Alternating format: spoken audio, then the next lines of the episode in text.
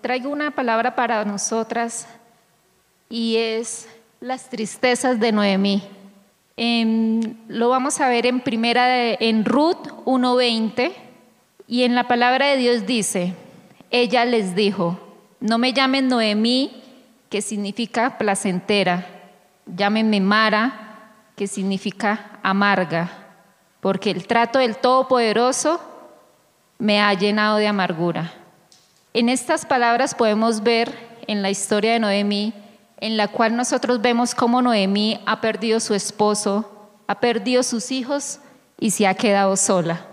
En la palabra de Efesios 4:31 dice, sea quitada de vosotras toda amargura, enojo, ira, gritos, maledicencia, así como toda malicia. En Hebreos 12:15 dice, mirad bien de que nadie deje de alcanzar la gracia de Dios de ninguna raíz de amargura, brotando, brotando cause dificultades y por ellas muchos sean contaminados. Al igual que todas las malas hierbas, la amargura tiene una manera de propagarse. En este paisaje se describe una posible progresión en una historia en la cual el hombre tomó la decisión de irse de su tierra e irse hacia otra, donde el hombre infecta a su esposa y ella en cadena infecta a sus hijos.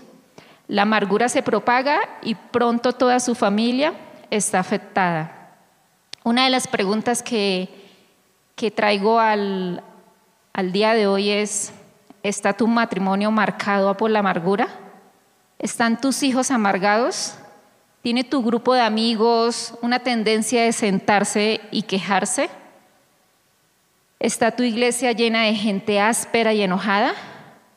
¿O tu comunidad es propensa a buscar culpables? Es posible que tu propia amargura haya tenido un efecto de dominio y que la raíz venenosa haya excavado más allá de tu propio corazón, en los corazones de las personas que, más amas sobre todo. Y traigo al, en este momento cuatro maneras de detectar lo que es una raíz de amargura, que a menudo es prudentemente que nos preguntemos, ¿soy una amargada? Debido a que la amargura es un pecado durmiente y la respuesta no siempre es evidente. Y las cuatro preguntas que nos ayudarían a, a detectar una raíz de amargura es, ¿estoy repitiendo lo sucedido? Situaciones sucesas anteriormente, las estoy trayendo al presente. Y otra es, ¿está mi boca fuera de control? En Romanos 3.14 encontramos, dice, llena está su boca de maldición y de amargura. Otra pregunta es, ¿estoy enferma? En Hechos 8:23 dice, porque hiel de amargura y en prisión de maldad veo que estás.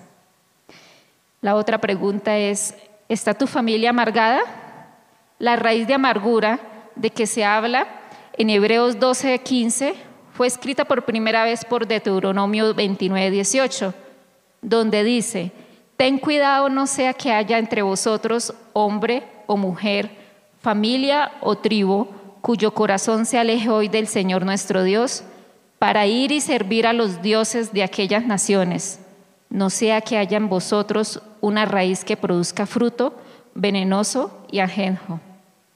Y aquí es muy importante porque si no nos ocupamos de la amargura, la amargura progresará hacia el enojo, quien realmente terminará como la ira. Y si no nos ocupamos de la ira, vamos a empezar a reclamar o a exigir lo que queremos. Si eso no funciona, vamos a empezar a hablar mal del objeto de nuestro resentimiento con la esperanza de reclutar a otros para que estén de acuerdo con nosotros y justificar nuestro, nuestro sentimiento. Y eso en realidad sería calumnia. Si esto no se controla, eventualmente vamos a tener el deseo de causar daño a la persona objeto de nuestra amargura. Y en la historia de Noemí, eh, nosotros vemos que ella en, en, la palabra muestra que dice que no la llamen más Noemí, sino que la llamen Mara. Y Noemí pensó que en el transcurso de las cosas que a ella le habían sucedido, que sus desgracias eran penales y que Jehová no había estado durante todo ese tiempo y que Jehová estaba contra ella. Y en Romanos 8:28 dice que sabemos que a los que aman a Dios, todas las cosas le ayudan para bien. Y esto es conforme a su propósito de los que son llamados. Cuando sufrimos una pérdida, digamos en el caso de ella que perdió todo su entorno familiar, es muy bueno buscar un consuelo que nos puede dar los demás y en especial los que se refugian en Jehová, el Dios a quien sirvió Noemí. En Proverbios 7, 17, 17 vemos que la palabra de Dios dice, en todo tiempo ama al amigo y es como un hermano en tiempo de angustia. Entonces, quiero comentarles que no permita, digamos que en tiempo de crisis definan quién eres tú. Noemí había decidido que la crisis le había brindado una nueva identidad, sin darse cuenta de que la crisis no le había quitado su identidad, sino que al haberse marchado sin consultar a Dios, cuando se marchó con el esposo y la familia, habían entrado en desgracia. Pero eso no definía que era ella, que solo era el resultado de una mala decisión. Ella, seguía siendo quien era y no se daba cuenta que era una mujer de influencia hacia Ruth. Algo que tenemos que tener en cuenta es que no permitamos que las cosas que pueden estar aconteciendo hoy en tu vida definas quién eres tú. Recuerda que todo tiene un término y un tiempo de duración. Solo tenemos que aprender a ser más resistentes. Seamos sabias en nuestras decisiones. Tenemos que tener claro que toda decisión trae consecuencia. Seamos positivas o negativas. La sabiduría de Dios nos ayuda a anticipar lo que puede ocurrir y poder analizar si estamos listas para responder a lo que nos acontece. Otra historia de la que tenemos al frente es Juan 5:6. Es la historia del paralítico de Betesla. Y este es impresionante ya que él llevaba 38 años enfermo y parecía que ya su vida no tomaría un rumbo diferente. Pero en ese caso apareció Jesús y le dijo una curiosa pregunta, ¿quieres ser sano? Vaya cuestión, pero, pero casi toda su vida había estado con esa dolencia. ¿Por qué no querría estar bien otra vez? En ese caso él. Es interesante que Jesús, antes de hacer sus obras maravillosas, nos hace las mismas preguntas. ¿Quieres ser sana? ¿Quieres ser feliz? Otra vez, ¿deseas cambiar tu vida? Y en este momento lo que les traigo es que quiero que tengan en cuenta de que Él lo puede hacer todo, que, eh, pero necesita tu aprobación, necesita que tú le permitas entrar a su corazón para que Él pueda hacer ese gran trabajo que es tan importante en tu vida, que es sanar las heridas. Y está en ti en que te lo permites, en que quieran sanar su corazón.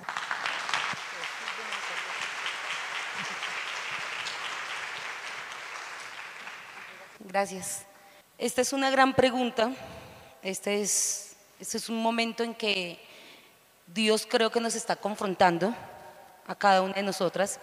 Y ahorita Lady hablaba de varias citas, varias palabras que las hemos escuchado una y una y una vez, ¿cierto? Entonces yo te pregunto hoy, ¿se han hecho realidad en tu día a día? ¿Las vives? Y, yo quiero continuar con esta palabra de, Lady que, está en Juan 5. Eh, pero quiero antes de eso hacer como un paréntesis, que fue lo que hizo Lady ahorita, y es mirar cómo está el mundo. El mundo no lo que vemos en el exterior. Uno le dice el mundo y uno piensa que se va para Estados Unidos, se va para Venezuela, se va para, no sé, el mundo, ¿cierto? A ti te dicen el mundo y tú quieres irte de Colombia o quieres irte por fuera. Cuando Dios nos quiere hablar, Él no le habla a una congregación, Él le habla directamente a alguien que en ese momento quiere escuchar una palabra de aliento, una palabra de vida, una palabra de reflexión o que quiere simplemente un milagro. Yo no sé si ustedes recuerdan bien la historia de, la que comentaba Lady acerca de este, de este paralítico, que creo que era más bien cojo, pero que duró 38 años. ¿Sí se, se acuerdan de esta historia cómo era? Dice que él estaba ahí, esperaba que el ángel de Jehová se acercara a ese, a ese estanque, se me olvidó esa palabra, a ese estanque y decía que el que primero entrara recibía el milagro. Hoy te pregunto a ti, tú no estás, quizás no en un estanque, pero sí quizás en tu cama, quizás en la cocina, quizás en algún lugar de tu casa donde tú te refugias y donde tú le dices, Señor, quiero ya un milagro. ¿Sí les ha pasado eso? Entonces yo quiero mirar la historia de este hombre que quizás puede ser la que tenemos ustedes y yo. Porque una vez quise y estuve no en un estanque, pero sí le decía, oígame Señor, ya necesito que ese ángel venga y haga un milagro en mí, porque yo no quiero nada más. Entonces miremos primero la situación, miremos nuestro entorno, miremos que este mundo está lleno de maldad, pero la maldad quizás no está por fuera, está dentro de ti, de tu mundo, de tu hogar, de tu familia pero tú sola lo vives. Y es lo curioso, mira que, nosotros hablamos de un mundo como algo externo, pero yo les quiero hablar acerca de ese mundo interno que hay dentro de nosotros que vivimos las 24 horas al día, o las 18, o las 12, el tiempo que tú estás quizás consciente de lo que vives el día a día. Este es un mundo donde hay incertidumbres, donde hay dolor, donde quizás hay heridas que normalmente son causadas por personas cerca de nosotros. ¿Sí o no es así? ¿Quién te causó un dolor? Tú dices, no, mi papá, no, mi mamá, mis hermanos, el primer novio que tuve, las amigas, cualquier cantidad de personas, ¿cierto? Y tenemos que entrar a mirar algo que yo tengo claridad para mí, y se los quiero compartir hoy. Hay, cuando en Génesis 3, cuando Eva se contamine y recibe y le da a su marido, a Adán, ¿se acuerdan esa historia?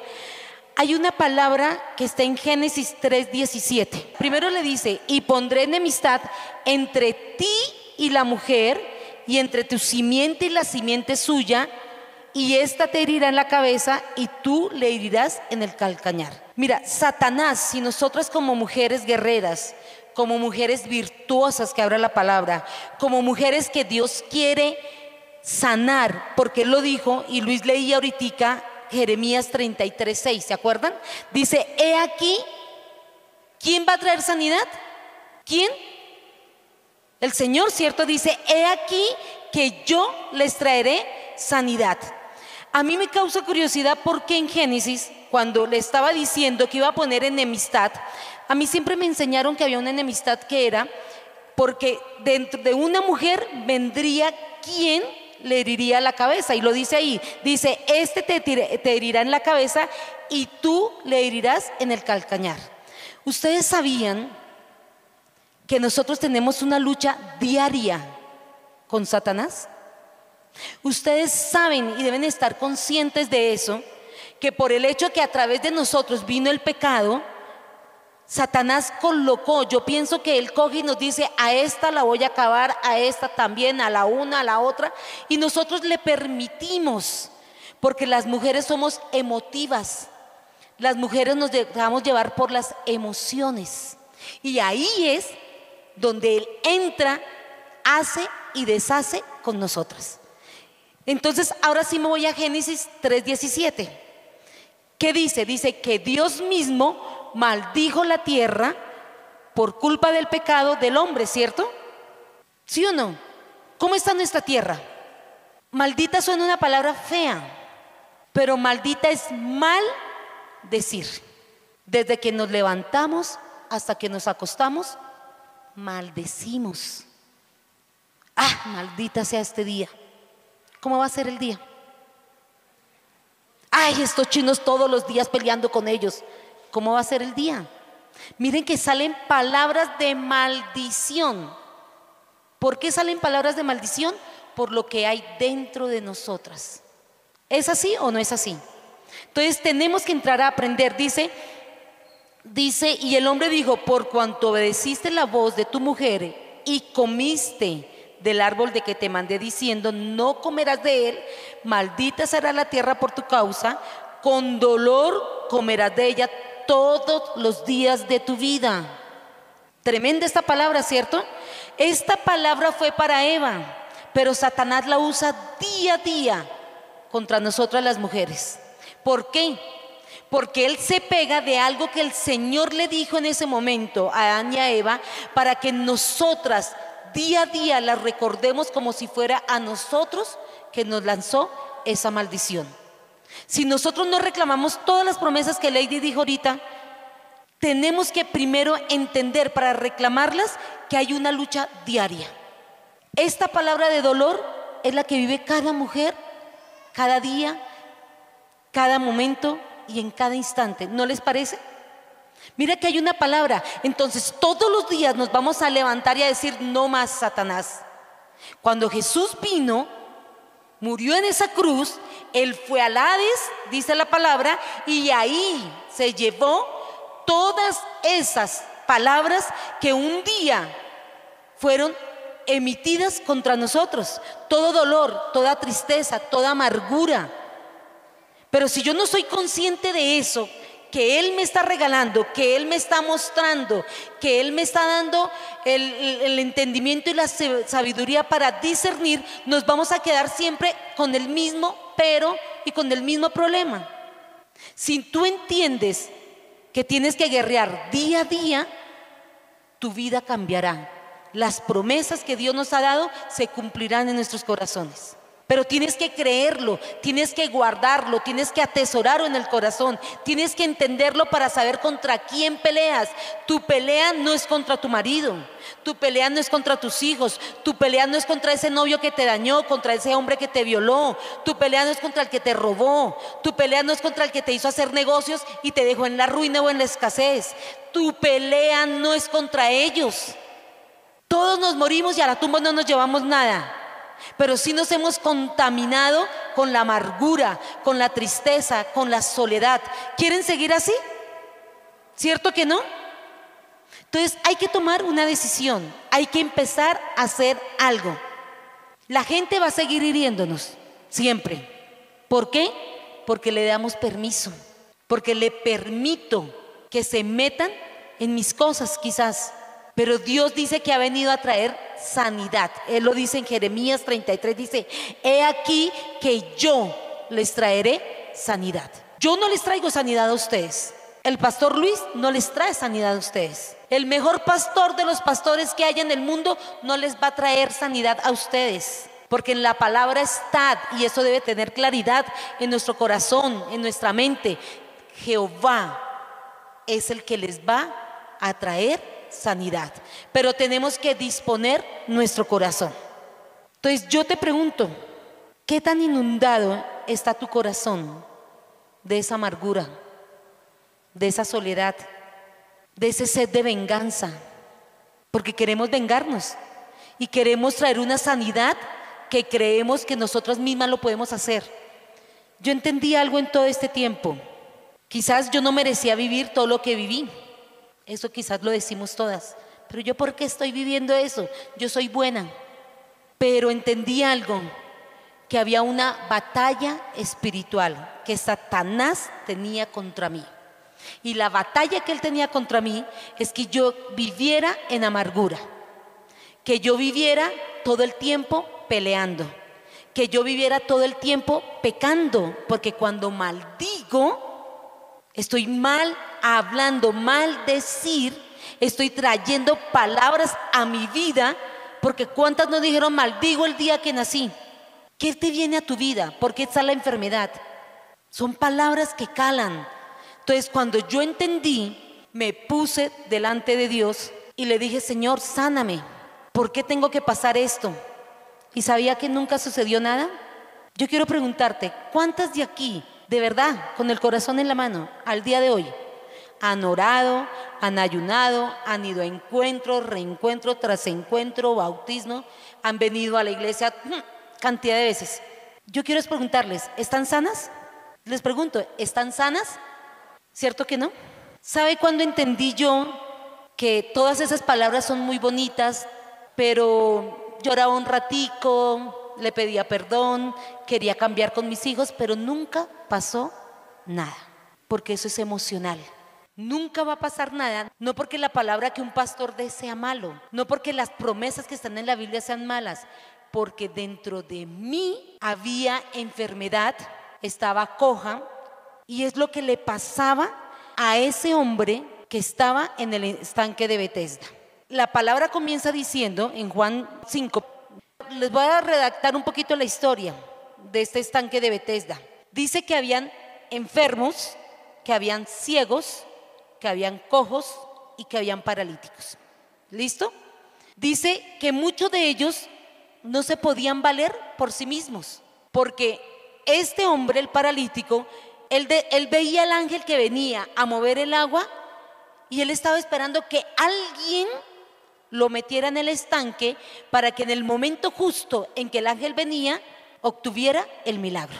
Muchas estábamos así o están así. Yo estuve así por mucho tiempo, esperando una palabra, esperando un milagro, esperando que viniera el pastor. Aquí vino a Colombia y yo tuve el privilegio de, estar con este pastor Benny Lo tuve al frente, lo tuve al frente. Y, la gente decía que cuando él venía, el Espíritu de Dios venía, lo tocaba y uno caía. Yo lo tuve enfrente, con todo respeto. Yo me acuerdo que él vino aquí, se puso al frente y puso manos y yo, Dios mío, no me caigo, ¿qué hago? ¡Pum! Me tiré.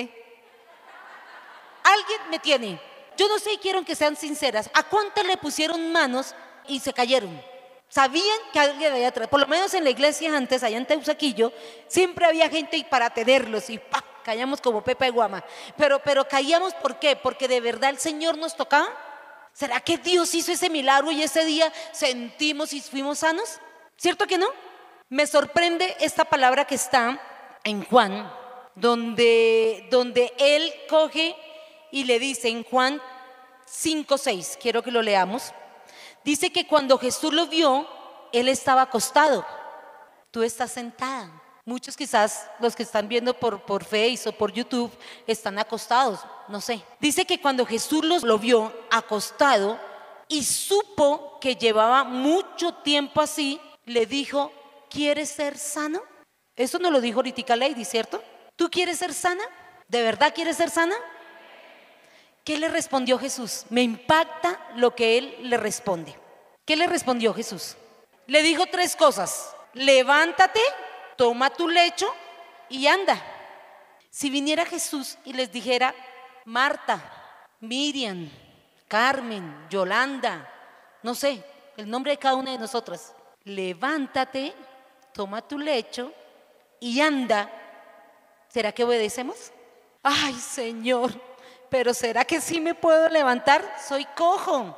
Ay, Señor, pero si esta mañana maldije a mis hijos. Ay, Señor, pero, ay, Señor, porque eso fue lo que le contestó, ¿no? Eso fue lo que él le contestó. Yo te pregunto hoy, ¿qué excusas has colocado para no recibir esa sanidad que Él quiere dar sin importar tu condición? Yo voy a ir un momentico al final porque quiero que entiendan algo. Miren lo que Él hizo al final, pero yo ahorita les explico otras cosas. Él coge, quiero que leamos en Juan 5:14. Dice que después de que lo había sanado, dice, después le halló en el templo. Cuando el paralítico fue sano, dice que Jesús le halló en el templo y le dijo, mira, has sido sanado. No peques más para que no te venga alguna cosa peor. ¿Por qué les estoy diciendo esto? Muchas veces creemos que no merecemos ese milagro de sanar nuestras heridas porque estamos en pecado. Y yo hoy quiero que te quede claro algo. No es que te esté invitando a que peques, no es que te esté invitando a que sigas maldiciendo, no es que te esté invitando a que desobedezcas y deshonres a Jesús. Yo quiero que por un momento te des la oportunidad que por un momento entiendas que Dios no está mirando tu condición de hoy 4 y 35 de la tarde. Hoy Él te está hablando, hoy Él te está diciendo, levántate, toma tu lecho y anda. No te está diciendo más. ¿Por qué me fui al final? Porque Él dice que cuando le encontró le dijo, listo, ya está sano, no peques más para que no te venga algo peor. ¿Sí ven? Yo te voy a hablar qué es el levántate. Hoy Dios te está hablando y te está diciendo, no mires tu dolor, tu tristeza, lo que te hizo tu papá, tu mamá, el abandono, la violación que te hicieron, el robo que te hicieron, las palabras duras que te lanzaron, el señalamiento, el juicio. No lo mires hoy. Dios quiere sanarte. Dice, la palabra nos enseña que yo tengo que aprender a dejar el pasado tengo que aprender a quitarme. No es fácil. Mira, nosotros con Luis llevamos un proceso donde en el año 86 nos casamos. Nos casamos mal, porque yo estaba embarazada cuando me casé. O sea, estábamos en pecado. Tuve mi hija y empiezan los problemas entonces empieza uno a maldecir porque yo maldecía hasta el día en que me casé. Yo peleaba con mi suegra y hasta con la nena, no sé cómo sería. Algún día le preguntaré a la nena que diga, porque yo era, yo tenía mi geniecito y yo no era perita dulce para... Si a mí me tenían que pelear, yo también peleaba y contestaba feo. O sea, otra igual que yo no había, gracias al Señor. Y entonces un día tuve que entender, porque empezamos a vivir situaciones difíciles, porque nunca permití que Dios me sanara. Cuando Él le dice a este paralítico, oye, solamente tienes que levantarte y tomar tu lecho y anda, y ya no necesitas nada más para ser sano. Yo entendí que cuando Él me decía, levántate, era, olvida todo lo que pasó con Él. Perdona, restaura, sana, perdónate a ti misma, perdona aún a Dios.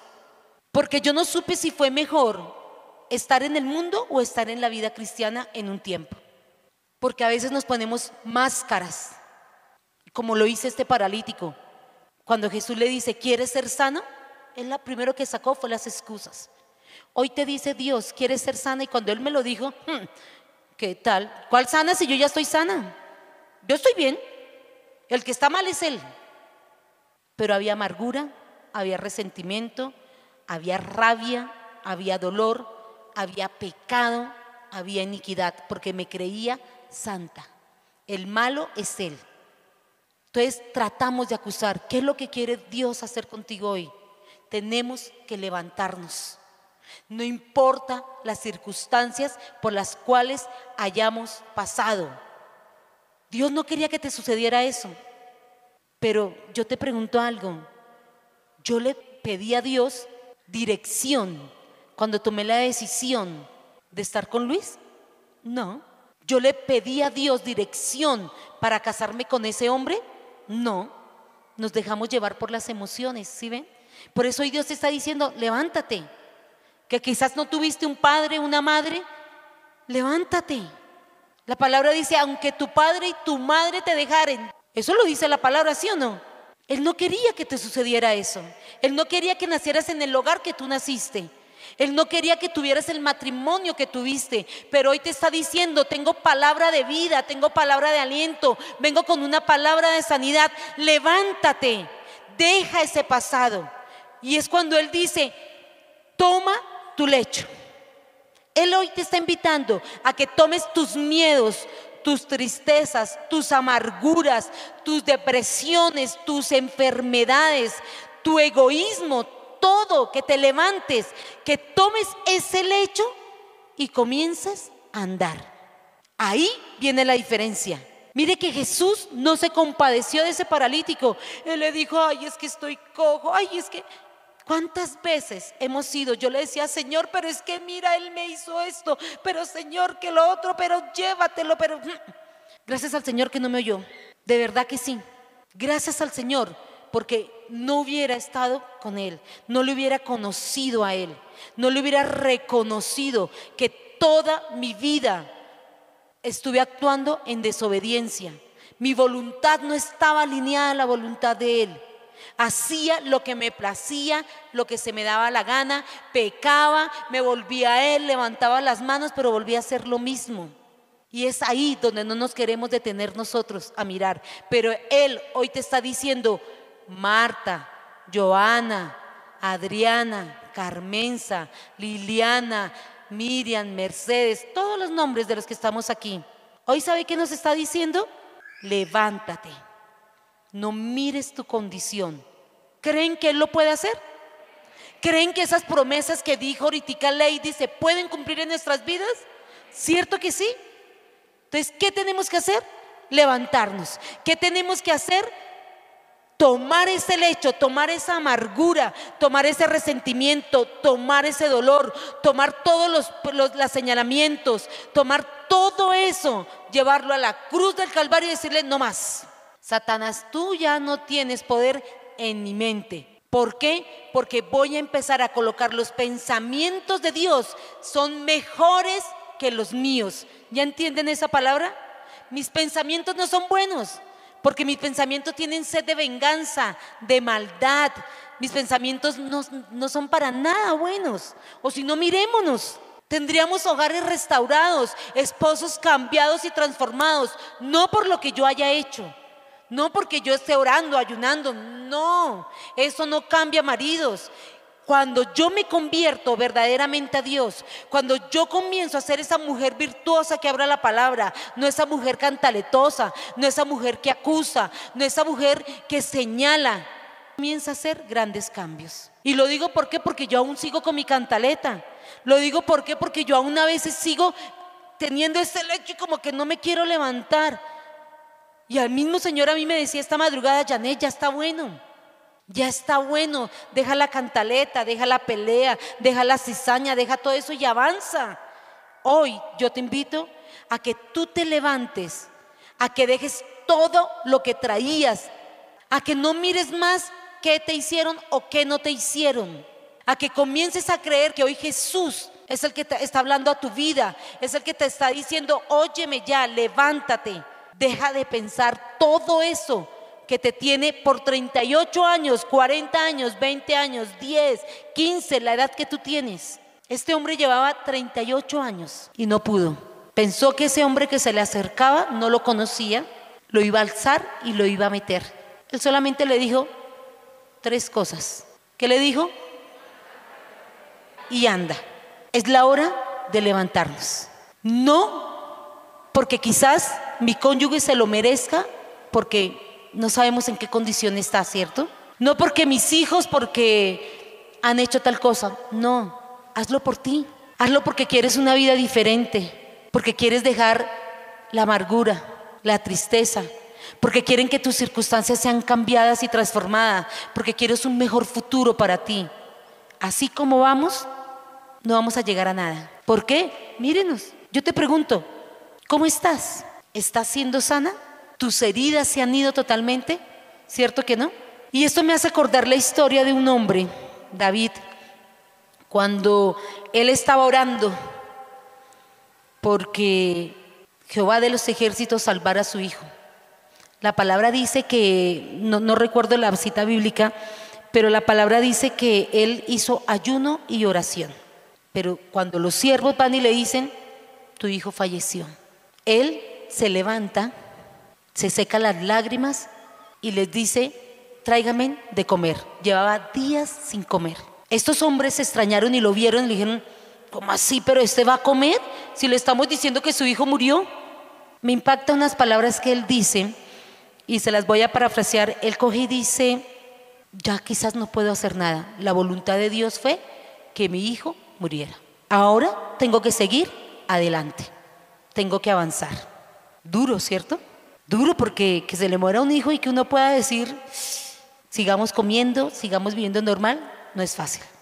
No es fácil, porque yo he estado cerca de personas que falleció un hijo y lo siento todavía como si hubiera sido mío y, y yo digo, uy, no puede ser. Pero entendí algo con esta palabra que David le dijo a sus siervos. La vida continúa. Depende de ti si te la sigues haciendo chiquitica o comienzas a no vivir una vida en donde el Señor dice en Jeremías 33, mire, esa es la diferencia, en Jeremías 33, 6 al 8 dice, he aquí yo les traeré sanidad y medicina y los curaré y les revelaré abundancia de paz y de verdad. Tremendo, ¿cierto? Y dice, y los libraré de sus cautividades y los restableceré como al principio, y los limpiaré de toda su maldad con que pecaron contra mí, y perdonaré todos sus pecados con que contra mí pecaron y que contra, mí se rebelaron. Si están entendiendo más esta palabra de Jeremías 33? Depende de cada una de nosotras la decisión de ser sana. Yo no puedo hacer nada.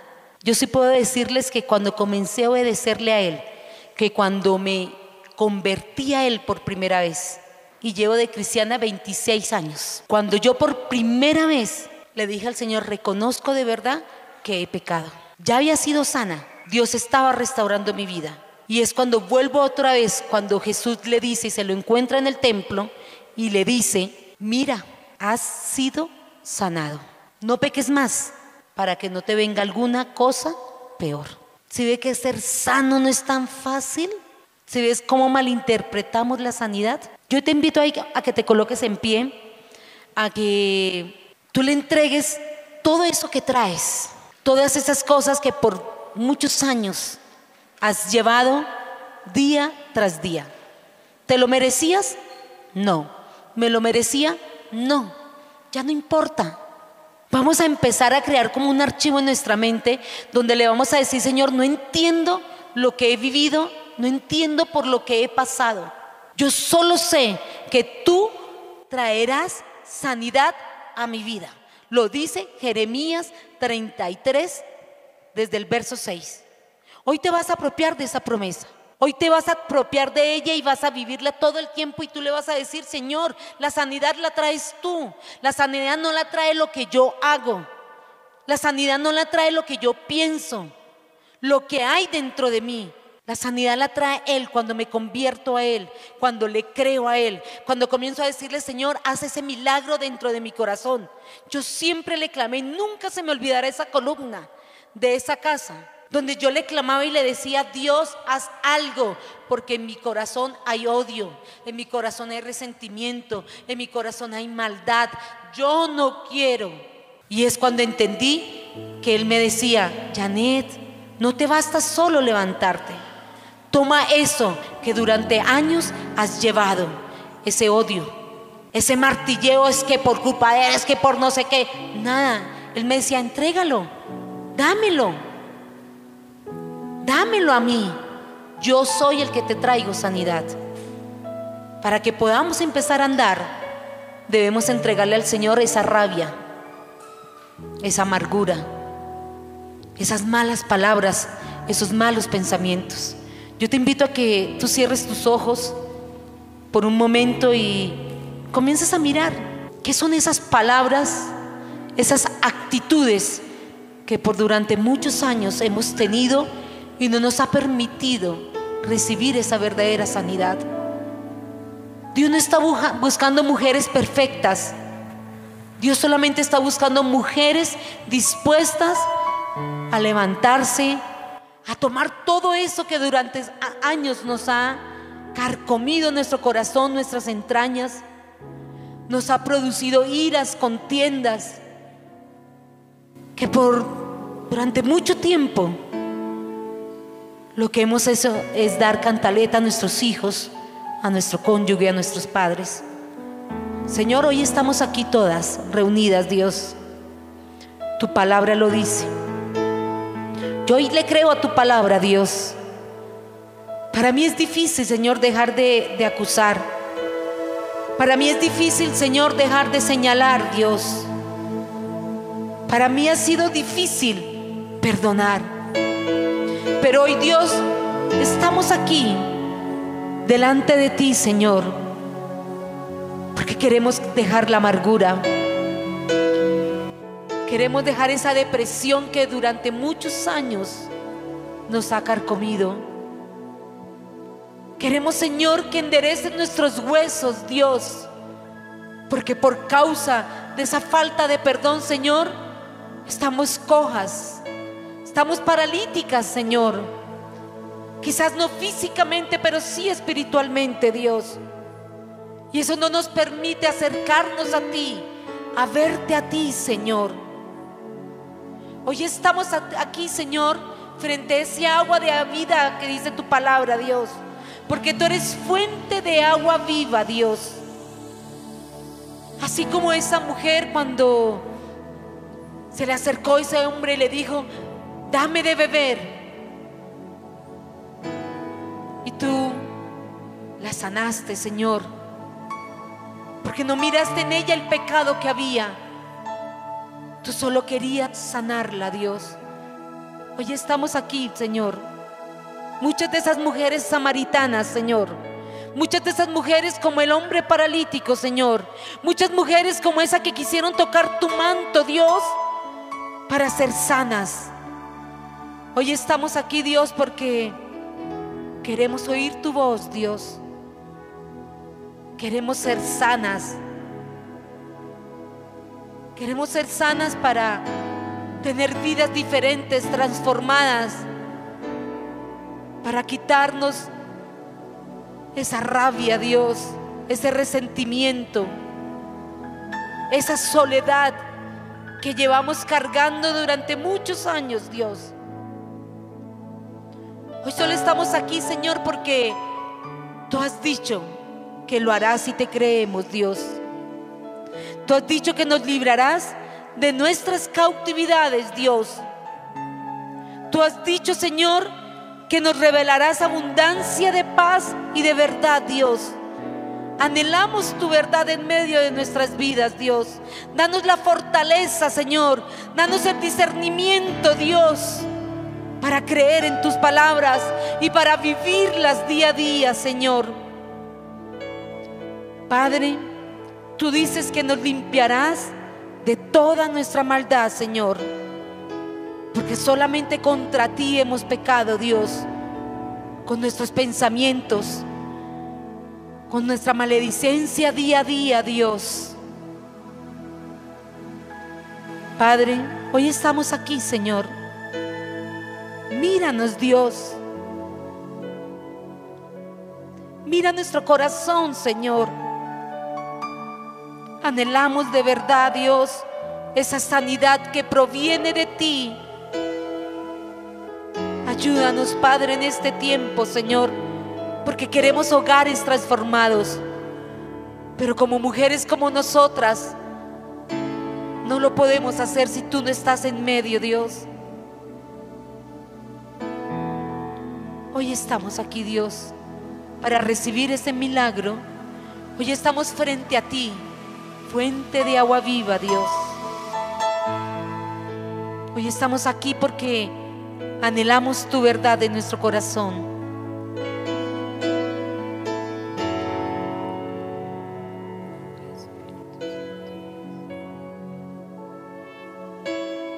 Quiero que cierres tus ojos.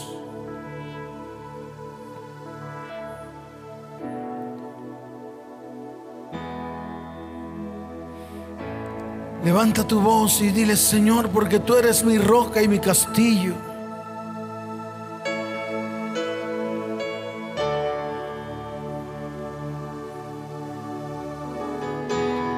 Porque tú eres mi torre fuerte.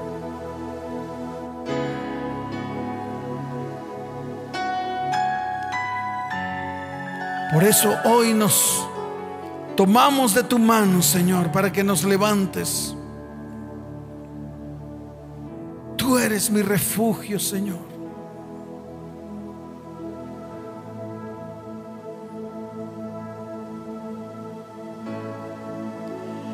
Dios manda lluvia.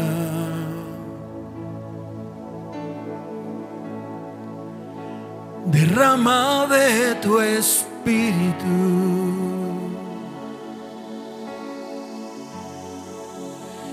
Desciende hoy tu fuego, sana mis heridas, restaurame, Señor. Levanta tus manos y dile, Dios manda lluvia.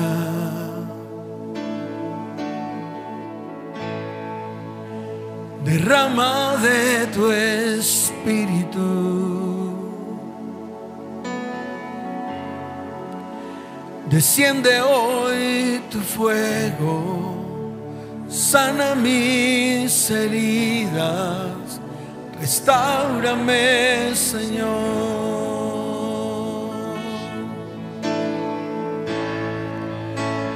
Manda la lluvia,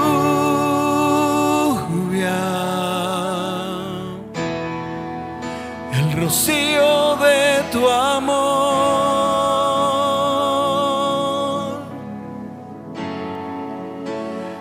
llenando mi vida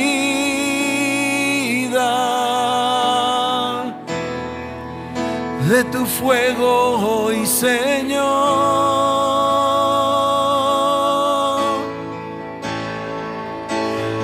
Manda la lluvia,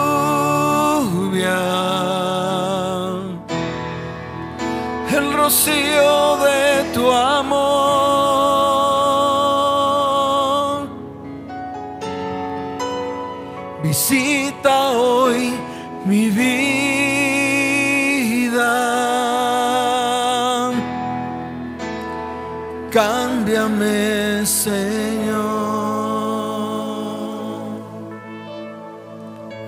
a permitir que el Espíritu de Dios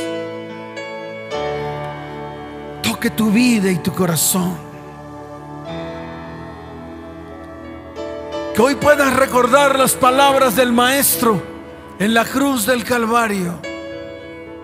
Cuando dijo, Padre, perdónalos porque no saben lo que hacen.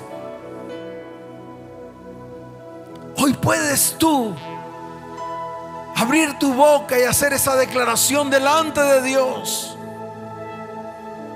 Aquellos que te hicieron daño, aquellos que rasgaron tu corazón, lo rompieron en mil pedazos. Hoy es el día. Sin importar la herida, sin importar el ultraje, sin importar lo que te hicieron.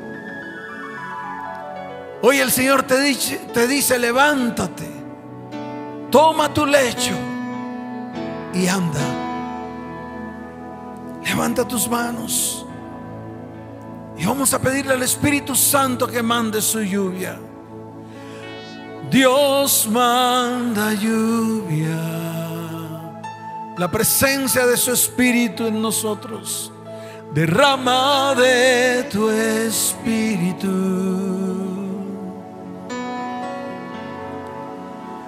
Desciende hoy tu fuego, sana mis heridas, restaurame, Señor.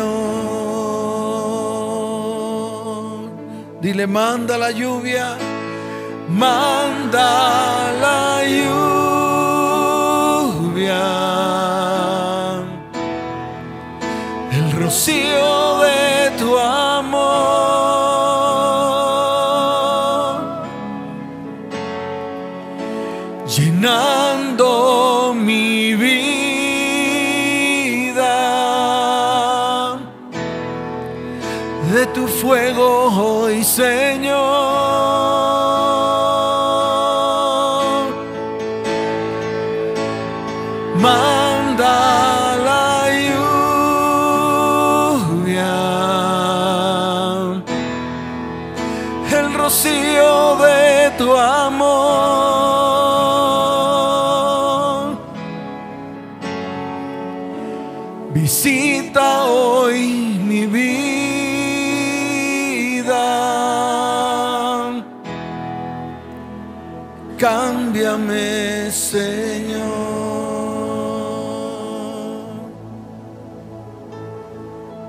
Tu mano derecha, mujer.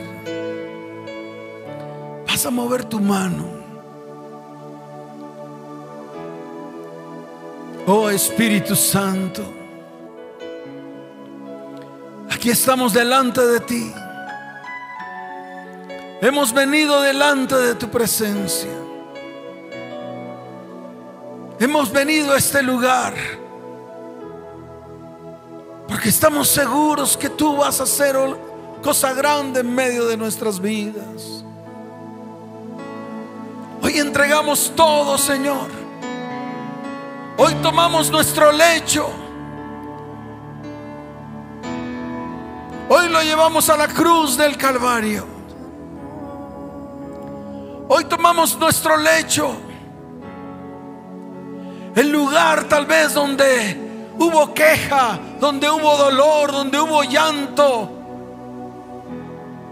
Hoy tomamos nuestro lecho. El lugar donde tal vez nos causaron las más grandes heridas en nuestra alma y en nuestro corazón. Levanta tu mano derecha y vas a tomar ese lecho tal vez lleno de heridas, de dolor, de lágrimas. Y lo vas a llevar a la cruz del Calvario, al madero. Allá ciertamente el Señor llevó tu dolor, tus enfermedades. Allí en ese madero trajo sanidad a tu vida. Ve y lleva tu lecho a la cruz. Porque hoy es un día de sanidad. Hoy el Espíritu de Dios está en este lugar. Hoy vas a confesar con tus propios labios, Señor. Ciertamente yo perdono a todos los que me han aseteado, a los que han dañado mi vida y mi corazón los que han traído dolor a mi alma, a mi mente, los que han traído enfermedad a mi cuerpo por causa del dolor. Hoy los perdono. Hoy los perdono. Tantos años de dolor, tantos años de miedos y de temores, hoy se rompen en la cruz del Calvario. Hoy declaramos que el Señor los llevó en la cruz del Calvario. Levanta tus manos y dile al Señor, manda la lluvia, manda la lluvia,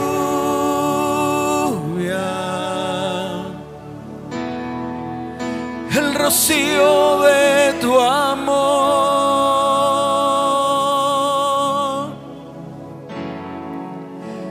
llenando mi vida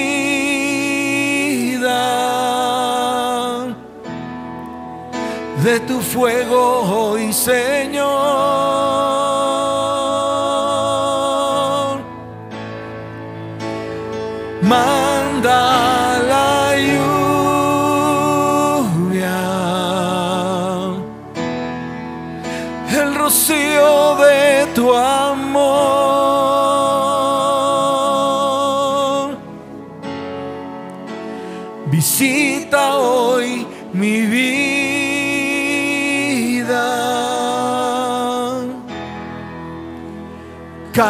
Cámbiame, Señor.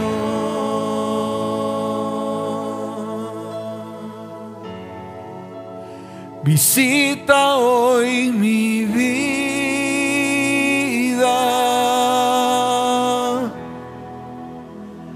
Cámbiame, Señor.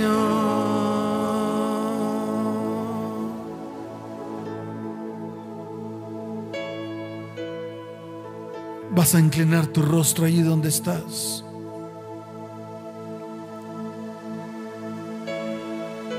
Y la presencia del Señor está en este lugar.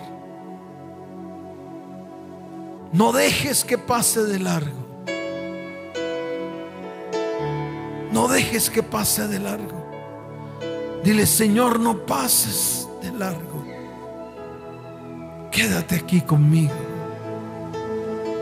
Necesito, Señor, para poder avanzar, para poder caminar, para poder llegar a mi propósito y a mi destino en ti, Señor. Toca hoy mi corazón. Toca mi corazón hoy, Señor. Toca mi corazón. Yo renuncio a mi dolor. Renuncio a mis iras. Renuncio a mi rabia. Renuncio a mi amargura. Hoy se rompe la raíz de amargura de en medio de nuestras vidas. Y recibo la presencia de tu Espíritu Santo. Levanta tu mano derecha y dile, Señor, yo recibo el rocío, la presencia de tu Espíritu. Yo recibo la sanidad que tanto ha anhelado mi corazón. Levanta tu voz y dile, yo recibo la sanidad que tanto ha anhelado mi vida, mi alma y mi ser. Todo queda atrás, sepultado. Todo queda destruido en ese madero. Porque aquí nace una nueva mujer en Cristo. Hoy me levanto y ando Hoy me levanto y camino hacia mi propósito. Levanta tu voz, mujer, y dile, hoy me levanto y camino hacia mi propósito. Hoy me levanto y camino hacia mi propósito divino. Y dejo atrás todo aquello que me causó dolor, daño, enfermedad. Hoy siento la sanidad en mi cuerpo. Hoy rompo de mi vida todo el dolor que me causaron. Y las heridas son sanadas por medio de aquel que murió en la cruz del Calvario. Por aquel que dio su vida en la cruz. Gracias Señor. Gracias Padre. Gracias Señor. Oh, levanta tus manos. Y deja que el Espíritu de Dios hoy se pase, se mueva por tu vida hoy. Oh, gracias Espíritu de Dios por estar aquí en este lugar. Gracias por moverte en medio de estas mujeres que tú has traído a este lugar para sanarlas. Manda la ayuda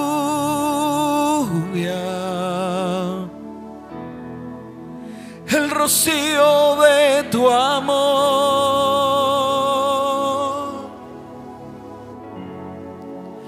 llenando mi vida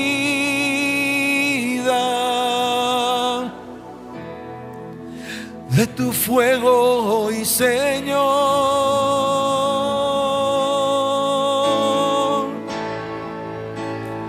manda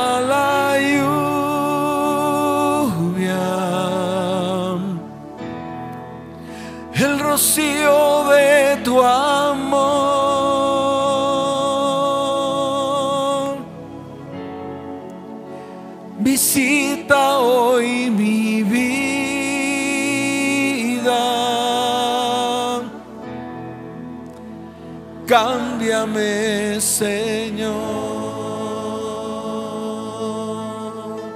Visita hoy, visita hoy mi vida.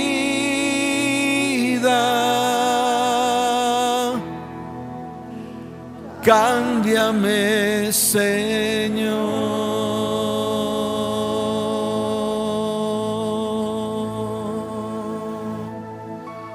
Dele ese fuerte ese aplauso al que vive por los siglos de los siglos. ¿Cuántos dicen amén? ¿Cuántos dicen amén? Dele fuerte ese aplauso al Señor.